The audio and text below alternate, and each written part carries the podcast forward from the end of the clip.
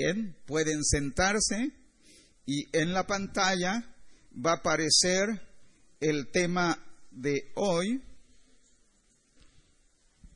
Y en este momento eh, vamos a empezar el mensaje. Eh, así sentaditos, abróchense los cinturones. Esto, diríamos, no es un sermón homilético, tampoco una conferencia. Diríamos que es Dios confrontándonos con nuestra realidad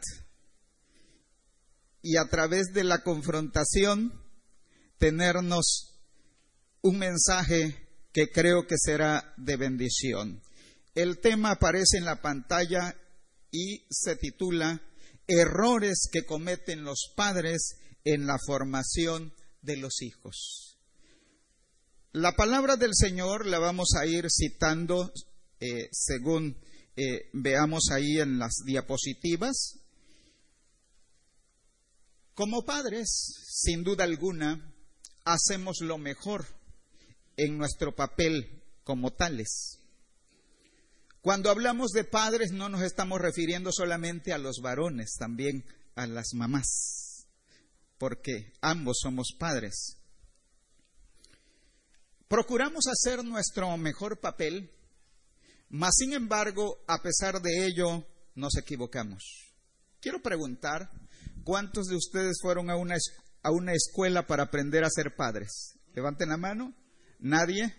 Mm, por eso, por eso la regamos tan feo, porque no fuimos a la escuela. Pero aquí estamos, en la escuela de Dios para aprender.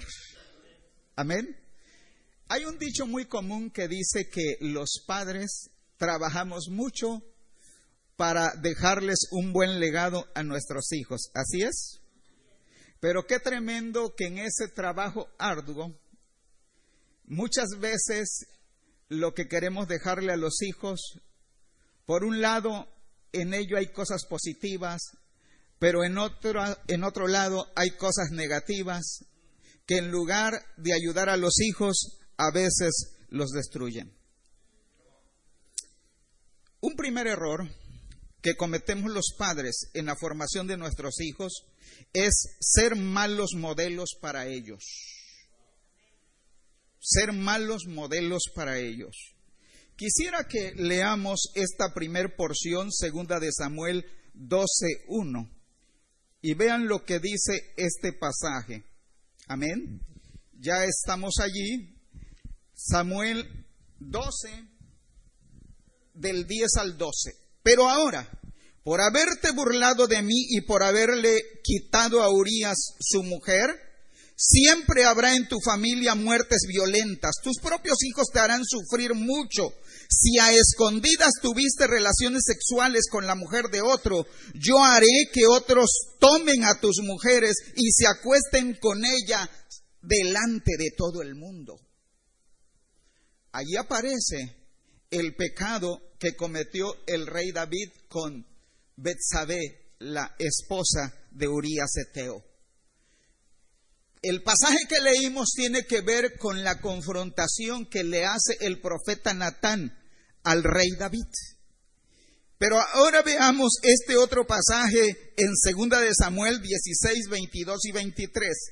Dice, en aquel tiempo tanto David como Absalón tomaban los consejos de Aitofel como si vinieran de Dios mismo. Por eso Absalón ordenó enseguida que pusieran en la azotea una tienda de campaña y allí, a la vista de todos, tuvo relaciones sexuales con la mujer de su padre. Qué tremendo es esto. Lo que tus hijos ven de ti muy probablemente es lo que hagan posteriormente. Si ven cosas positivas, las repetirán. Si son negativas, lamentablemente así se dará. El rey David cometió un pecado atroz delante de Dios. No solamente fue infiel con la mujer de Urias Eteo, sino que también fue el autor intelectual de la muerte de este varón. Más adelante, Absalón su hijo, dice la palabra que lo hizo David a ocultas, el muchacho a la vista de todos, en una parte alta. Lamentablemente, esto se da muchas veces cuando nosotros como padres no somos buenos modelos. Lo que aprendí de la vida cristiana, mucho de ello, lo aprendí viendo a mis padres. Aprendí a evangelizar porque mi padre me llevaba y me decía, yo predico y tú les lees la palabra. Él no sabía leer. Aprendí a orar porque mis padres oraban en las mañanas de cuatro a cinco y media. Aprendí a llegar puntual al templo porque mi padre era muy puntual. Aprendí que al templo se va de la mejor manera pulcra porque mi padre siendo un campesino buscaba ir muy pulcro. Aprendí a diezmar porque mi padre, antes de irse al templo, echaba en su sobre el diezmo y llegando a la reunión añoraba el momento de dar sus décimas para Dios. Aprendí el servicio porque mi padre con su ejemplo se llenó eh, el hombro de sangre cargando botes de mezcla para echarle el colado al templo donde fui miembro por muchos años. Mucho que aprendí de la vida cristiana fue mirando. Tus hijos también te ven. Quiero que veamos este pequeño video, por favor. Pero ahí en la diapositiva observen. Un padre le dijo a su hijo, ten cuidado por donde caminas.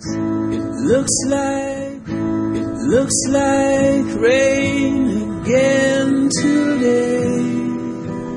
Dark clouds gather and fill the sky.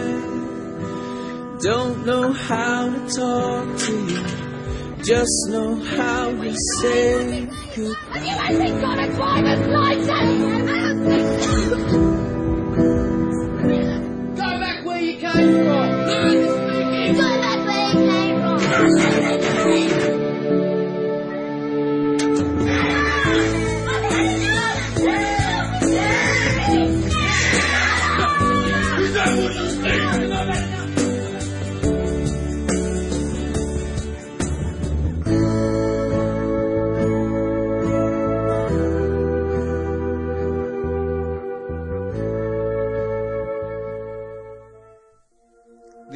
Conmigo, mis hijos aprenden viendo, aprenden a través de lo que yo hago. Un segundo error que cometemos los padres es el siguiente y ya aparece en pantalla. Ser demasiado permisibles.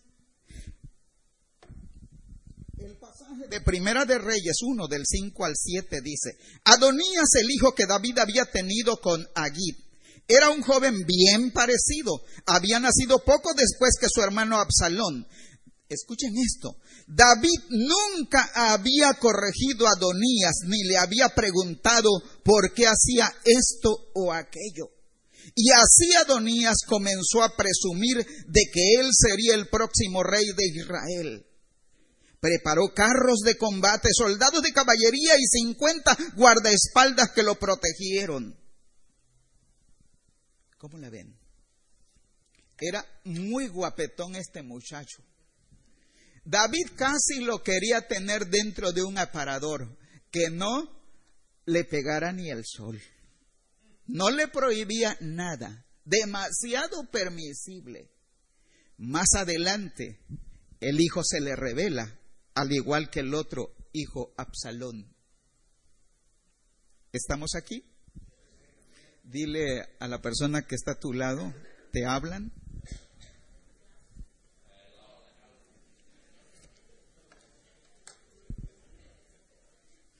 a los hijos hay que aprender a decirles también que no. No siempre debe ser un sí. El tercer error que cometemos los padres tiene que ver con lo siguiente. Ocultarse entre padres las travesuras de los hijos. Otra vez, ocultarse entre padres. ¿Las travesuras de quién? De los hijos. Rebeca, dice el pasaje bíblico, escuchó lo que Isaac le dijo a Saúl, a Esaú. Así que cuando Esaú salió a cazar al campo, fue a decirle a Jacob, escucha hijo mío, acabo de oír a tu padre hablar con tu hermano. Le ha pedido que cazar algún animal y prepararle un plato de comida para darle su bendición especial. Así que escúchame bien y haz todo lo que te voy a decir. Ve a donde está el rebaño y tráeme dos de los mejores cabritos. Yo sé bien lo que a tu padre le gusta comer y se lo voy a preparar. Luego tú se lo llevarás para que se lo coma y así te dará su bendición especial antes de morir. La historia la sabemos. ¿Verdad que Esaú le cambió a su hermano la primogenitura con qué? Con un plato de lentejas. Tal parece que como que Isaac no se dio cuenta, pero Rebeca sí. Y fíjense cómo se ocultaron esta travesura. Digan junto conmigo, el tiempo pasa. Y ocurre que ahora ya estaban grandes. Isaac grande. Y le dice a su hijo el mayor, ve de cacería y tráeme lo que a mí me gusta y prepáramelo para que te bendiga. Esaú se fue, pero por ahí estaba Rebeca, ¿verdad? Escuchando. Y llama a su hijo y le dice, escucha a tu padre. ¿Sí? Que le va a dar la bendición a tu hermano. Dice, tú adelántatele. ¿Sí? Tú trae un cabrito, yo lo voy a preparar y se lo vas a llevar a tu papá para que te dé la bendición mayor. Pero fíjense que Jacob no era tontito. Le dice, mamá, dice, mi hermano es velludo, yo soy lampiño. Sucederá que en lugar de que me bendiga, me va a maldecir cuando descubra la trampa. ¿Y qué le dice su mamá? Ah, hijo, cuando tú vas, yo ya vengo. Dice, no hay problema, mira, mira, tu mamá es bien inteligente. Y hay mamás que así le hacen. Creyéndose inteligentes, ¿qué pasa? Las travesuras de, de los hijos se las guardan. Se las ocultan a papá. Y saben, cuando la situación está complicada, entonces ya quieren platicar con el padre en serio y le dicen, mi amor, quiero platicar contigo. Si te digo algo, ¿no te enojas? Y aunque el esposo diga que no, muchas veces se enoja tremendamente porque una travesura se la ocultaron por mucho tiempo. Y hay de travesuras a travesuras. Hay veces que la hija cometió la travesura de quedar embarazada y la mamá no dice nada hasta que la, la, ronchita empieza a crecer, ¿verdad? Y entonces le dice al papá, escúchenme, por muy cruda que sea la realidad, las travesuras no se deben, travesuras de los hijos no se deben de ocultar entre los padres porque tarde o temprano lo que, hace, lo que se hace en oculto sale a la luz. Y se deben de decir para atenderlas a tiempo, no dejar que se compliquen para más tarde tener serios dolores de cabeza, donde no solamente los hijos son afectados, los mismos padres también. Los que están enojados digan amén. Los que están aprendiendo. Otro error que cometemos los padres es el siguiente. Fíjense bien, el siguiente. Llevar la contra cuando el padre o la madre corrigen. Ahora, como que en determinado momento, si el papá ve que la mamá se está excediendo, Creo que es bueno que la mamá le diga, ¿verdad?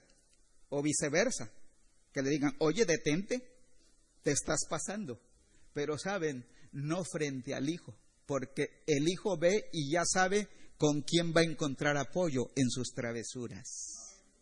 Si el papá o la mamá se equivoca al corregir, es bueno. Si la situación está compleja, es bueno allí que el esposo o la esposa tengan una manera de entenderse y, e irse aparte y decirle, como dije, aparte, sabes, te estás equivocando. Pero que los hijos no, ven, no vean que frente a ellos ustedes están en desacuerdo. En las reglas de la casa, los tres o los padres junto con los hijos deben de estar de acuerdo. Y en las sanciones también. Cuando alguno se exceda, creo que deben de decírselo, pero con sabiduría. Y no frente a ellos llevar la contra. El siguiente error que cometemos los padres es el que se llama como infantilismo. Tratar a los hijos grandes como si fueran qué? Pequeños. En una ocasión, en una ocasión, una mamá dice, le voy a decir al bebé esto. Y saben, cuando yo esperaba conocer al bebé, pues chiquito, ¿verdad? Pero era un hombrezote. Ahora no está mal que como papá, pues busques este, hacerle cariños a tu hijo, ¿verdad? No está mal. Pero cuando en cuestiones de deberes a tus hijos grandotes los tratas como si fueran bebés, tú vas a llevar la carga y a él lo vas a hacer con el perdón de la expresión un inútil. Otro error que se comete es el que aparece ya en la pantalla. Querer que los hijos cumplan el sueño de los padres.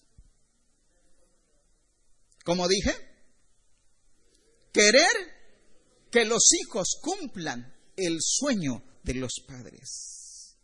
Aclaro, aclaro.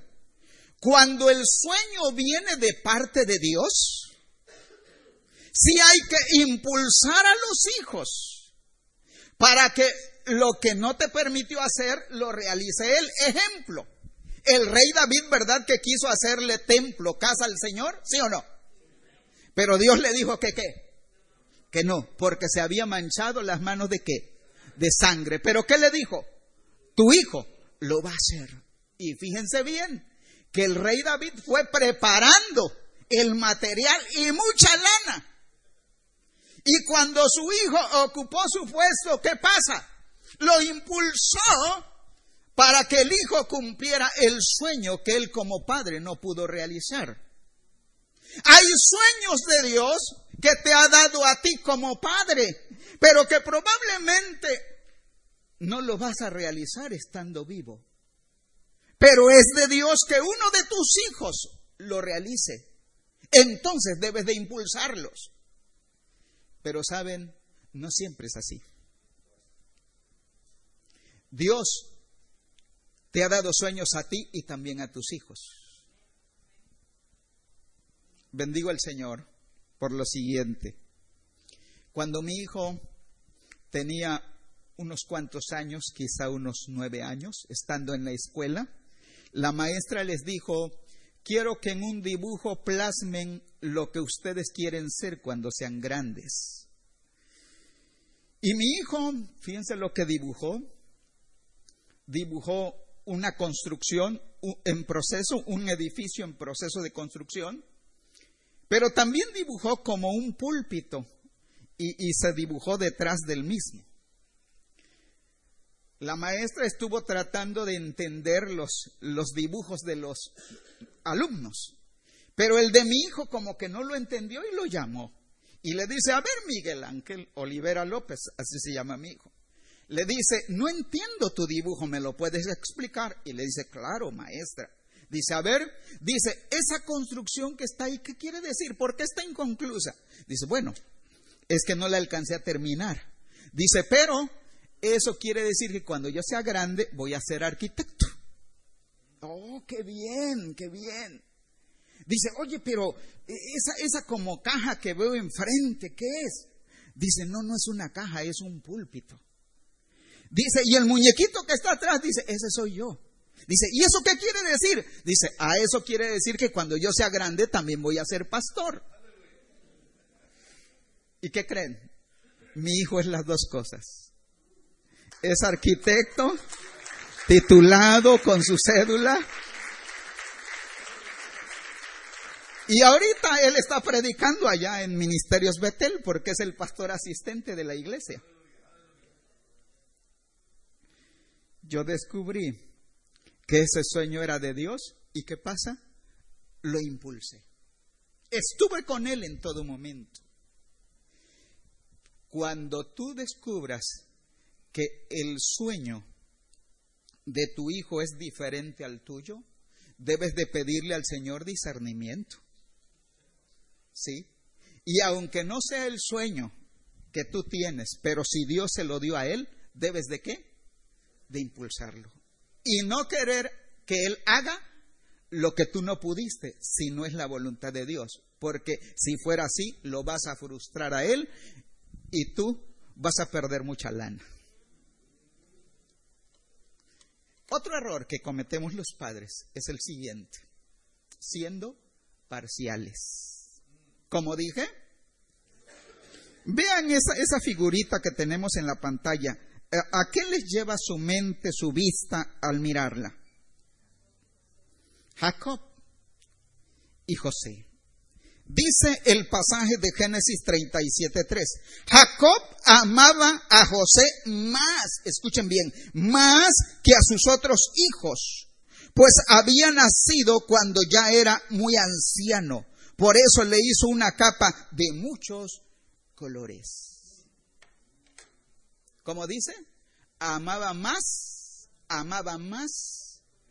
Y yo quiero preguntarte, ¿a cuál de tus hijos amas más? Ah, pero si me estás diciendo que no, que tú eres parejo o pareja, entonces ¿por qué la diferencia?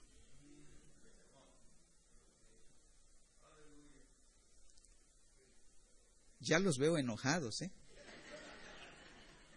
Los que no es, los que no están enojados digan amén. Le damos un aplauso a nuestro Dios.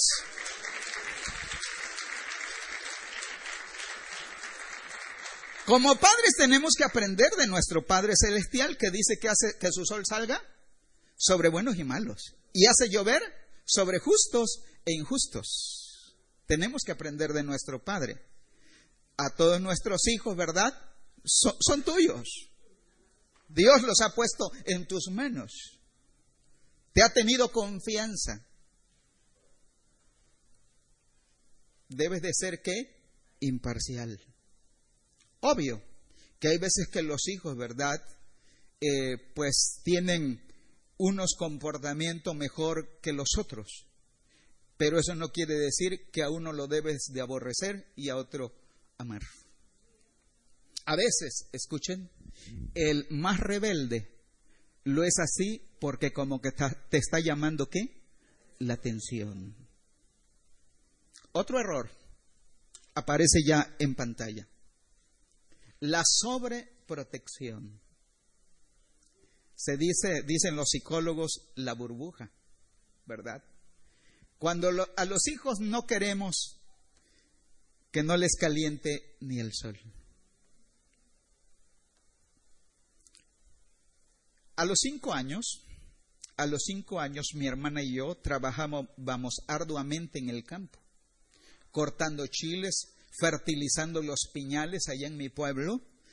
Eh, a los cinco años un servidor ya me compraba la ropa para ir a la escuela y los útiles escolares. Teníamos ocho años y compramos la primera estufa de gas que estuvo en la casa por muchos años. La verdad que no fue fácil. Los días viernes los perdí en la escuela para juntarlos con el sábado e irme a trabajar. ¿Por qué? Mi padre enfermó y nosotros teníamos que salir adelante. Más adelante le di gracias a Dios por eso. Porque me dije, si mi padre llegara a faltar, no se me cerraría el mundo. Hay veces que las hijas se van a casar y no saben hacer, preparar un huevo estrellado, hacer un sándwich.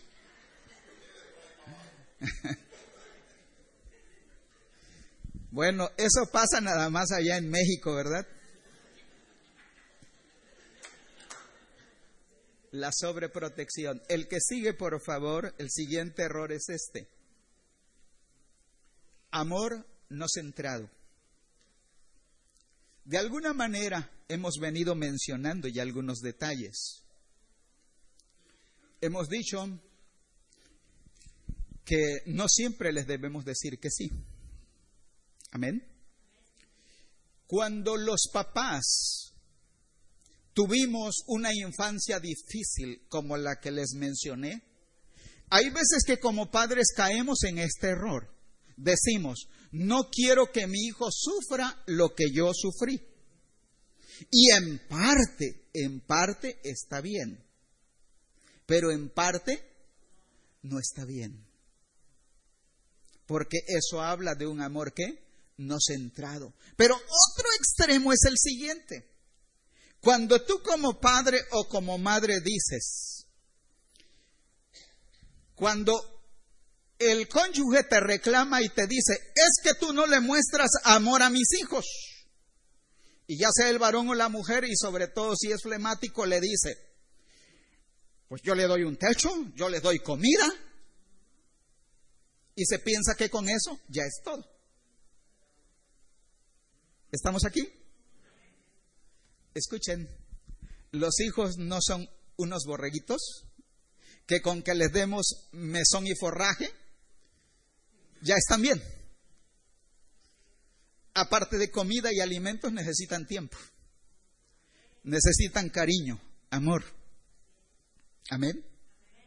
Necesitan que juegues con ellos en su momento. Amén. Necesitan que en tu trabajo dejes unos espacios para salir con ellos. De hecho, debes de tener tu espacio para salir con tu esposa pero espacios para tener tiempo con los hijos. Digan junto conmigo, no todo es nada más mesón y forraje. Mis hijos no son borreguitos, son personas de carne y hueso, con emociones. ¿Estamos aquí? Hay muchas cosas que mencionar en cada uno de estos puntos, pero voy un poco rápido. El siguiente, el siguiente error que cometemos los padres tiene que ver con maltrato infantil. Efesios, capítulo 4, perdón, 6, dice 6.4, y ustedes padres no hagan enojar a sus hijos más bien, edúquenlos y denles enseñanzas cristianas. Eso dice esta versión que yo tengo. No hagan enojar a sus hijos.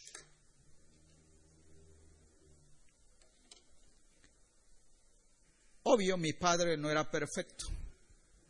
Yo le aprendí muchas cosas buenas, pero mi padre era muy violento. Cuando se le subía la olivera, los hijos sabíamos que había que tener cuidado. Y cuando papá pegaba, había que dejarse, porque si no, le iba a uno peor. Esto ya lo testifiqué, lo digo rápido. Me mandó a buscar unas gallinas. Tenía unos ocho años, era consciente de todo. Como a dos, tres manzanas, fui a buscar esas gallinas iban a pavimentar, había unos montones de arena, los niños inquietos se echaban resbaladillas, como era responsable, dije, yo me aviento dos y me regreso. Cuando llego, mi, mi papá se había puesto como ustedes cuando se les sube el apellido. Perdón, me equivoqué. Y agarra la cubierta del machete, de esos machetes para cortar caña. Y esas cubiertas no las, no las cosían con, con hilo delgadito de seda, era con una misma tira del mismo cuero, pues por ese lado, ¿verdad? Y me empieza a dar. Era una furia atroz. Empecé a ver sangre y pensé, si sigo dejándome pegar, como dice la regla, me va a matar.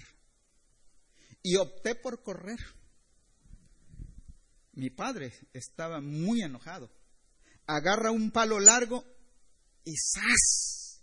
me dio en la cabeza. ¿Por qué creen que no crecí?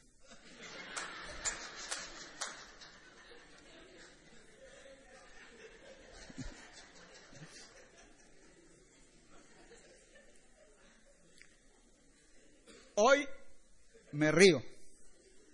En aquel momento no. Me fui de la casa con esa intención, irme. Y en el jardín de mi pueblo me la pasé como unas cuatro horas llorando, sangrado. Las personas pasaban y me decían, ¿qué te pasa? ¿Te podemos ayudar? Y estaba en el dilema, me voy, me quedo, me voy, me quedo. Bendigo a Dios porque opté por regresar. Me andaban buscando, mi madre fue la una de las primeras en darse cuenta que yo regresaba y corrió y lo primero que me dijo, a ver, voltea. Y cuando me vio la espalda empezó a llorar. Cuando llegamos, cuando entramos a la casa, se dieron un entre tremendo mi madre y yo, y mi papá. Me quedé en casa, pero ¿saben? Le agarré un odio atroz a mi padre. Un odio atroz que fue desde como los ocho años hasta los diecinueve, cuando recibí a Jesucristo como mi Salvador personal. Un día del Padre, llamé a mi papá y le dije, papá, las cosas no están bien entre nosotros. He aprendido a perdonar. Quiero decirte que es cierto, tú me golpeaste aquella vez, pero por aquellos golpes yo te perdí el respeto por muchos años papá, perdóname. Mi papá era de esos hombres flemáticos y de campo que no saben llorar, que no sabían llorar. Saben, me abrazó y me dijo, hijo, fui yo el que me equivoqué, perdóname. Y empezó a llorar. Él no sabía llorar. Porque allá en mi pueblo decían que los hombres no deben de llorar. Nos abrazamos Dios hizo el milagro de la reconciliación. Yo quiero preguntarme, ¿cuántos papás que tengo aquí enfrente que a pesar de ser cristianos han maltratado de formas parecidas a sus hijos? Escúchame, si tu hijo no toma la iniciativa, tú debes de tomarla. Y si reconoces que has sido muy violento, muy drástico con ellos, es bueno que te acerques y les pidas perdón. No vas a perder autoridad, al contrario, vas a subir en tu autoridad y te vas a ganar el amor de tus hijos. El siguiente error. Reprender a los hijos frente a los amigos. Por favor, no lo hagas esa parte, ¿verdad? No es frente a los amigos. El siguiente error, descargar en los hijos tus frustraciones personales. Cuando en la chamba las cosas no te salieron bien, muchas veces llegamos a casa con esas frustraciones. Cuidado, ¿cómo lastiman a los hijos? También a la esposa o viceversa. Cuando la esposa trae sus frustraciones, hace infeliz al esposo y a los hijos. La que sigue, por favor, el siguiente error es poner a los hijos antes que al cónyuge. ¿Qué dije? Pero ustedes dirán, oiga, ¿no estamos hablando de, de los hijos? Fíjense cómo está aquí lo, que queremos decir en este punto. Cuando tú invitas a alguien pensemos a un hermano de la iglesia a comer a tu casa. Está tu esposo y están tus hijos. ¿Estamos aquí? Tal vez lo que les voy a decir les suene exagerados, pero me gustaría que me escuchen. ¿A quiénes invitaste? Algún hermano de la iglesia. Bien, están sentados, no en las sillas, ¿verdad? Están sentados en las sillas alrededor de la mesa. Bueno, y sucede que, fíjense bien, que la esposa, la esposa, le sirve primero a los invitados, como una muestra de qué? De cortesía. Y al final le sirve a quién? Al esposo. Y muchas veces que ven los hijos. Que los demás primero y al final el papá.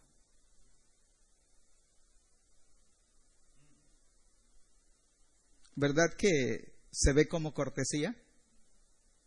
Y en parte está bien. Pero ese cuadro se repite muchas veces en varios aspectos de la vida y muchas veces la esposa o el esposo no le da a su cónyuge el lugar que merece. Se lo da primero a quién? A los hijos. ¿Y qué dice la esposa cuando está bien molesta? Dice, pues sabes qué, primero están mis hijos. Y qué error, ¿verdad? Fíjate bien, cuando tus hijos ven que a tu esposa la tratas bien y le das su lugar o viceversa, la autoestima de los hijos crece. ¿Cómo la ves? Porque ven en casa ejemplo de padres que se aman, que se quieren. Y cuando ellos se casen, van a aprender a qué? A darle a su cónyuge el lugar que merece. ¿Estamos aquí? Otro error es este, prometer y no cumplir. Mira, ahora sí, ahora sí te prometo que en estas vacaciones vamos a ir a tal parte. Y la misma promesa se ha dado varios años y no cumples. Tú que les hablas de no mentir, eres el primero o la primera que mientes. Otro error no poner reglas de disciplina en casa. ¿Qué hizo David con su hijo Adonías?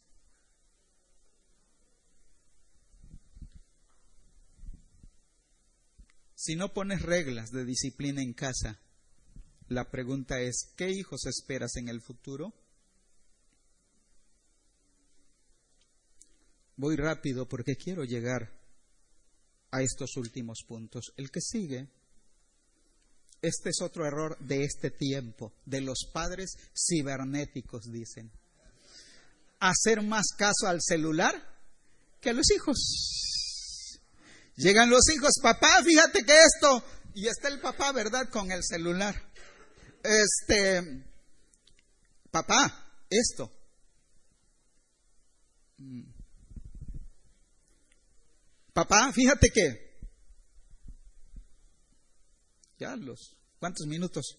Papá, ah, sí, ¿me estabas hablando? ¿Verdad que esto es una bendición? Usado centradamente. Pero hay veces que con los hijos les restringimos atención y tiempo. Y luego nos molestamos porque ellos hacen lo mismo, ¿verdad? Y vean este último error. No son todos. Descuidar la formación bíblica de los hijos. Y en esto estaremos cerrando esto. Dije, no son todos los errores que cometemos. Pero este, como dijera algún hermano allá en Michoacán, este es un error garrafal. El pasaje creo que lo conocemos de antemano. Elí, un gran pastor, un gran sacerdote, sabía escuchar a Dios, supo aconsejar al profeta Samuel cuando niño. Un varón de Dios, seleccionado para ese fin. Pero parece ser que se ocupó tanto atendiendo a la congregación que olvidó la formación espiritual de sus hijos. Hay comentaristas aquí que difieren en su postura respecto a este pasaje. Hay hermanos que a veces se centran tanto en las actividades de la iglesia que descuidan la formación de los hijos. Se ocupan tanto en sus trabajos y es que hay que trabajar porque si no, no ¿cómo vamos a comer? Pero la formación espiritual de los hijos es relevante. De ello depende el futuro, no solamente el presente, sino el futuro de ellos, si irán con Dios o no. ¿Cómo me llama la atención este pasaje que dice, los hijos de Elí eran hombres impíos y no tenían conocimiento de Jehová. ¿Hijos de quién? De un sacerdote. Hay otra versión que dice, y se comportaban como hijos que no conocían de Dios.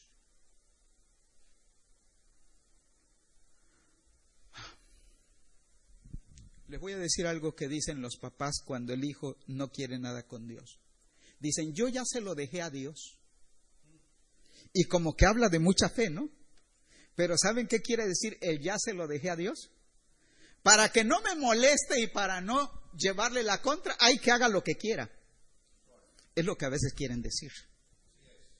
Pero fíjate bien, cuando tus hijos no quieren nada de Dios, tu visión debe de ser esta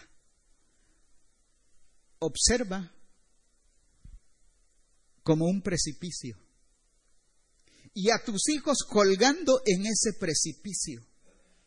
Quizás sujetos nada más con una raíz por ahí, pero están a punto de irse al abismo. Y la única persona que está ahí cerca eres tú. Pregunto, ¿los dejarás que se hundan? No digas que se los has dejado a Dios, si no es en la manera correcta. Dejárselos a Dios es cuando tú en fe dices, mi hijo hoy es esto, pero yo tengo fe y voy a orar y voy a dejar, voy a dar mi mejor ejemplo como padre. Voy a reclamarlos para Dios y haré todo lo que está de mi parte porque son mis hijos, porque son mi responsabilidad. Porque yo soy el sacerdote, debe decir el papá, en mi casa. Se dice de, un hijo que era el, la oveja negra, con el perdón de la expresión. En la casa, un hogar cristiano, se dice que había un cuadro el famoso cuadro que dice, yo y mi casa serviremos a Jehová. Y un día, este hijo rebelde llega a casa y observa que el cuadro está volteado. Y le dice, oye papá, ¿por qué el cuadro está así? La respuesta es esta, hijo, es que lo que dice ese cuadro no lo estamos viviendo. ¿Cómo? dice, tus hermanos de alguna manera buscan a Dios. Tú te has descarriado. No estamos viviendo lo que el cuadro dice. Parece ser que aquello le llegó al corazón del hijo. Y se dice que empezó a llorar y, le dice, papá, perdóname y ayúdame. Me quiero volver a Dios para que ese cuadro vuelva a su lugar. Hay veces que nos vamos con los refranes del mundo. Un refrán dice así, que árbol que crece torcido jamás su rama endereza. Así dice el, el refrán, ¿verdad? Pero ¿sabían que eso delante de Dios no funciona?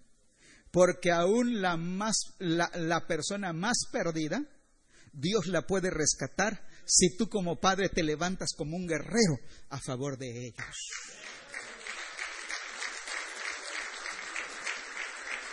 Fuerte el aplauso porque es para nuestro Dios.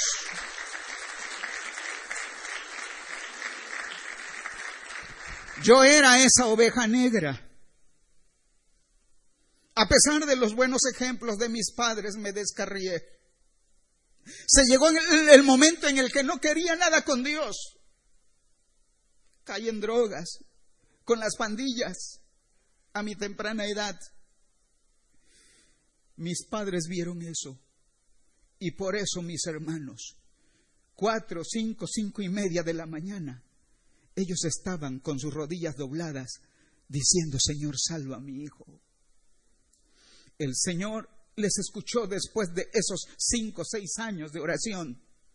Y fíjense bien, no solamente me salvó, me llamó también al ministerio. Ante Dios, todo es posible. Dice un refrán, y este está bien, que aún la más dura roca se rompe con una gota de agua que cae sobre ella constantemente. Y si eso hace una gota de agua, ¿qué no hará el poder sobrenatural de Dios en la vida de tus hijos?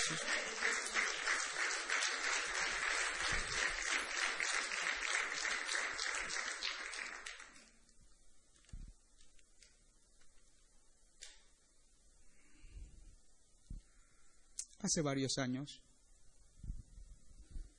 mi hijo tuvo un accidente. En el hospital el médico me llamó. Yo había visto a mi hijo y no se veía mal. Ni un raspón, no se le veía sangre. En una camioneta que dio la vuelta muy duro, él venía atrás y se cayó el golpe, fue en la cabeza. Lo recogieron rápido, se lo llevaron. En el hospital el médico me llama. Y yo pensé que no iba a ser algo drástico. ¿Usted es el papá? Le digo, sí. Me dice, su hijo está muy mal. Yo dije en mis adentros, no lo veo tan mal. Le digo, ¿tan grave es? Me dice, sí. Dice, el golpe lo recibió en la cabeza.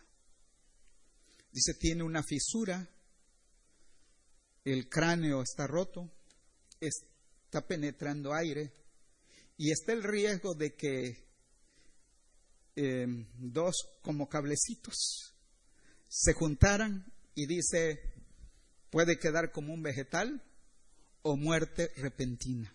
Si acaso, cuatro horas. Le digo, ¿qué me recomienda? ¿Lo llevo a otra ciudad? ¿A qué hospital? Ya no se puede hacer nada. Cuando el médico me dijo eso, no se puede hacer nada, cuatro horas de vida. Dije, falta lo que Dios diga. Tomé a mi hijo, lo subí al carro y nos dirigimos a la ciudad de Toluca. Mi esposa no sabía la gravedad un gran error que cometí al subirlo a mi auto. Es que en ese tiempo las ambulancias o no tenían gasolina, no estaba el chofer o, estaban descompuestas. De, de o Toluca se puede uno hacer una hora y cuarto. ¿Saben cuánto tiempo me hice? Dos horas y media. Mi hijo iba luchando entre la vida y la muerte. ¿Saben cuál era mi oración? ¿Y qué era lo que venía a mi mente? Todos los errores que cometí en la formación de él hasta ese momento. Y en mi oración le decía, Señor, no te lo lleves. Señor, yo reconozco que no he sido el mejor padre. Me he equivocado. Por favor, perdóname. Pero dame otra oportunidad. Por favor, devuélvele la vida.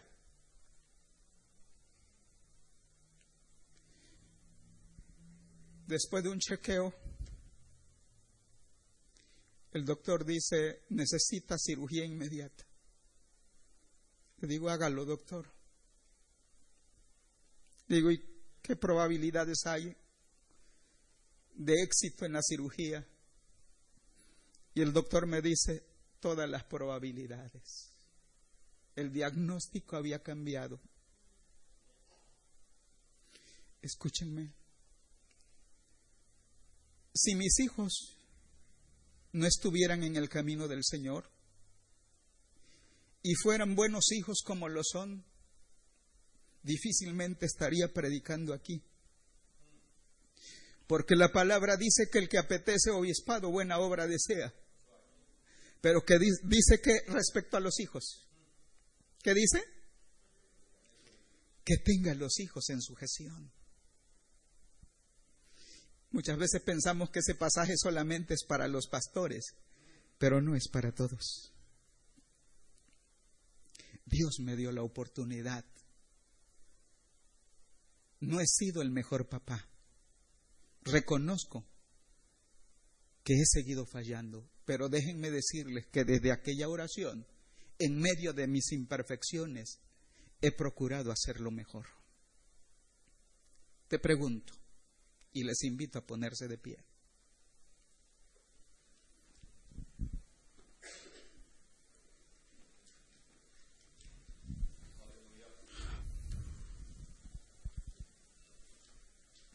Esperarás un momento trágico en tu vida para cambiar tu actitud respecto a tus hijos. Esperarás un accidente que caigan en prisión. Esperarás situaciones cruciales para abrir los ojos y dejar esas actitudes negativas que has asumido en la formación de ellos? Quiero que me escuches bien. A pesar de todos los errores que hemos cometido, ¿qué dije? Dios te ha tenido confianza. ¿Qué dije? Dios te ha tenido confianza. Y escúchame bien, Dios no diseñó una escuela para la formación bíblica de tus hijos. Dios no diseñó un orfanato para que tus hijos sean formados allí. Dios diseñó una familia donde tú eres el sacerdote y donde tú eres la ayuda idónea de ese sacerdote como esposa. Dios te tiene confianza a pesar de todo. Quiero preguntarte, ¿cómo son tus hijos? Yo te he hablado de los míos. ¿Cómo son? A pesar de, de que mis hijos son buenos hijos, yo reconozco mis errores. Y si algo atribuyo el que mis hijos sean nobles, en gran parte es por la misericordia de Dios. ¿No crees que Dios ha tenido misericordia de ti como padre y de tus hijos también? Yo quiero hacerte una invitación. ¿Quieres pasar al altar y decirle gracias Señor por los hijos que me has dado? Después de darle gracias a Dios por los hijos, yo quiero invitarte para que permitas que el Espíritu Santo te confronte de todos esos errores que vimos. Deja que el Señor te diga, pues sabes que tú las has regado en esto y en esto y en esto. Y escúchame, aquí enfrente le vas a decir, Señor, gracias por ser bien francote conmigo. Yo necesitaba escucharlo porque estoy a tiempo de corregirme. Dile, no esperaré algo trágico para corregirme. Le dirás, te pido perdón. por estas regadas como papá o como mamá. Te pido perdón por todo lo que he hecho mal. Pero también le dirás, dame la oportunidad de ser un mejor papá, una mejor mamá. Dame la oportunidad de corregirme. Y desde hoy al salir de este lugar, me iré con la decisión firme de que estos errores se queden atrás. No quiero seguirlos cometiendo. Apelaré siempre a tu ayuda, porque confío en ti, que a partir de hoy seré otro papá, seré otra mamá. Y la bendición que tú me des por este cambio redundará en mis hijos, hasta la tercera, cuarta generación y más allá. Escuchemos este canto mientras pasamos, por favor.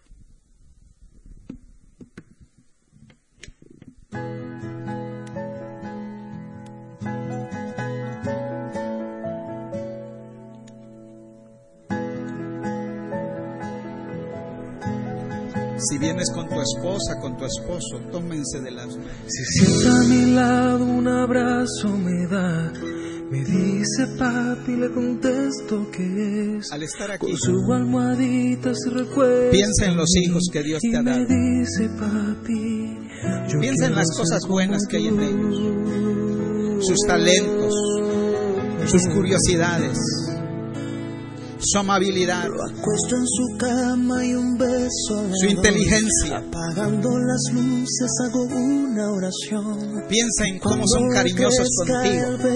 en mí un padre que vive para Dios.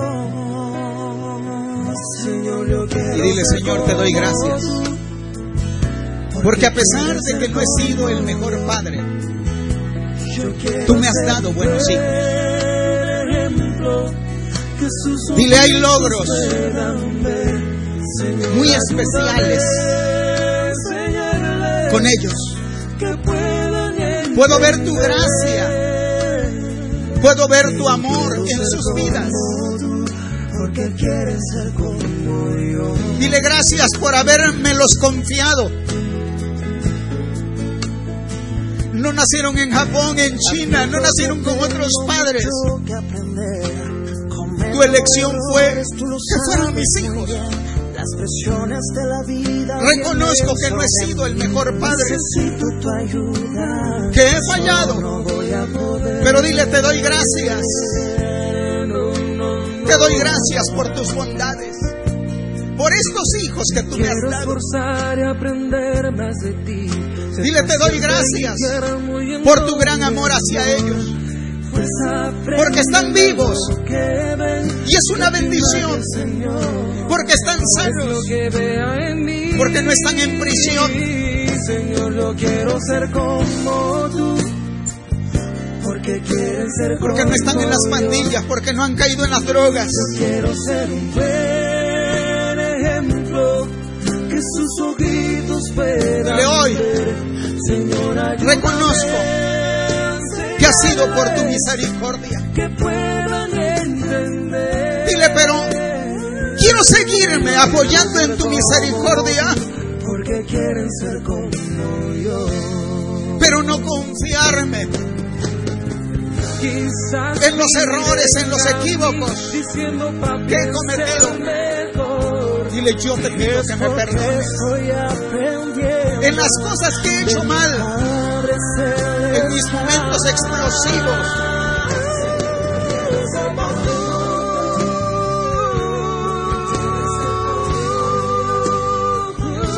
Yo quiero ser un buen Dile gracias, que sus ojitos Porque ellos ver, Señor, ayúdame a enseñar han mirado más que las cosas positivas que hay en quiero Pero hay detalles en los que he fallado, dile. Te pido perdón por haberlos lastimado, por haber sido un mal ejemplo. Dile, te pido perdón. Dile, pero aquí estoy hoy para corregirme. Dile, te doy gracias por hablar de esta manera a mi vida. Te doy gracias por confrontarme. Soy imperfecto, lo reconozco. Dile, pero hoy vengo a hacer un compromiso contigo de corregirme en todas estas actitudes equivocadas, en todos estos errores que hay. Dile, me iré de este templo hoy con la mejor de las decisiones y cada día procuraré el tema de hoy y este compromiso hacerlo una realidad. Quiero ser un mejor papá.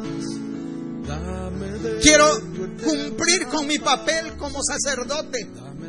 Las mujeres como la ayuda idónea en la formación de mis hijos. Quiero que mientras estén en esta tierra te amen a ti sobre todas las cosas. Te sirvan. Que sean una bendición. Que sean una bendición para la iglesia. Una bendición para la sociedad que puedan ser ganadores de almas, que te sirvan. Y Señor,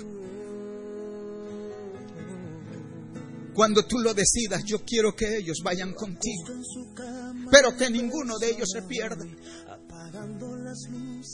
Dile, ayúdame, para que este compromiso que hago contigo, yo lo plasme en la realidad día con día. Dile, confiaré en tu gran respaldo, en tu gran apoyo. Yo haré la parte que me corresponde. Dile, Espíritu Santo, siempre ayúdame a recordar lo que aprendí hoy. Ayúdame a recordar este compromiso. Y permite que con tu ayuda yo sea ese papá, esa mamá que tú quieres que sea. Que mis hijos puedan ser bendecidos a través de mejores padres.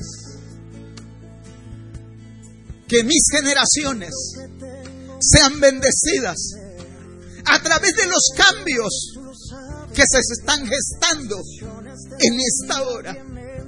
En el nombre de Cristo Jesús. Ya están aquí sus niños. Por favor, acérquense a ellos. Yo quiero pedirles que pongan sus manos sobre ellos. Abrácenlos. Y ora por ellos. Todos permanecemos aquí. Ora por ellos. Señor, en este momento ponemos en tus preciosas manos la vida de estos pequeñitos. Señor, si en alguna manera estos pequeños han sido lastimados, te rogamos que pongas tu mano sobre ellos y sane sus corazones. Te pedimos, bendito Dios, que intervengas poderosamente para que mis hijos sean mejores delante de ti, que te honren sobre todas las cosas, que te amen, que te sirvan. Que sean hijos, que sean una bendición para la iglesia, una bendición para la sociedad. Dile los bendigo, los bendigo en tu nombre. Dile los bendigo en tu nombre.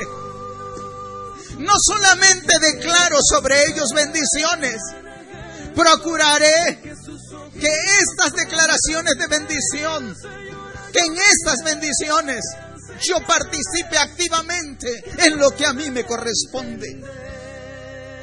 Dile, yo los pongo en tus manos. Si tus hijos no están aquí, donde quiera que estén, ora en este momento por ellos, intercede por ellos. Si ya están casados, si tienen a sus propios hijos, dile que ellos no repitan los errores que yo cometí. Dile, los pongo en tus manos. Que sean mejores hijos, que sean mejores padres mejores esposos, mejores esposas. Dile, gracias te doy, Señor, porque sé que siempre haces más de lo que te pedimos. Dile, estaré confiado en que viene un mejor futuro para mis hijos y para nosotros como sus padres. En tus manos nos ponemos. Confiamos en ti. En el nombre del Padre, del Hijo y del Espíritu Santo. Quiero que permanezcan aquí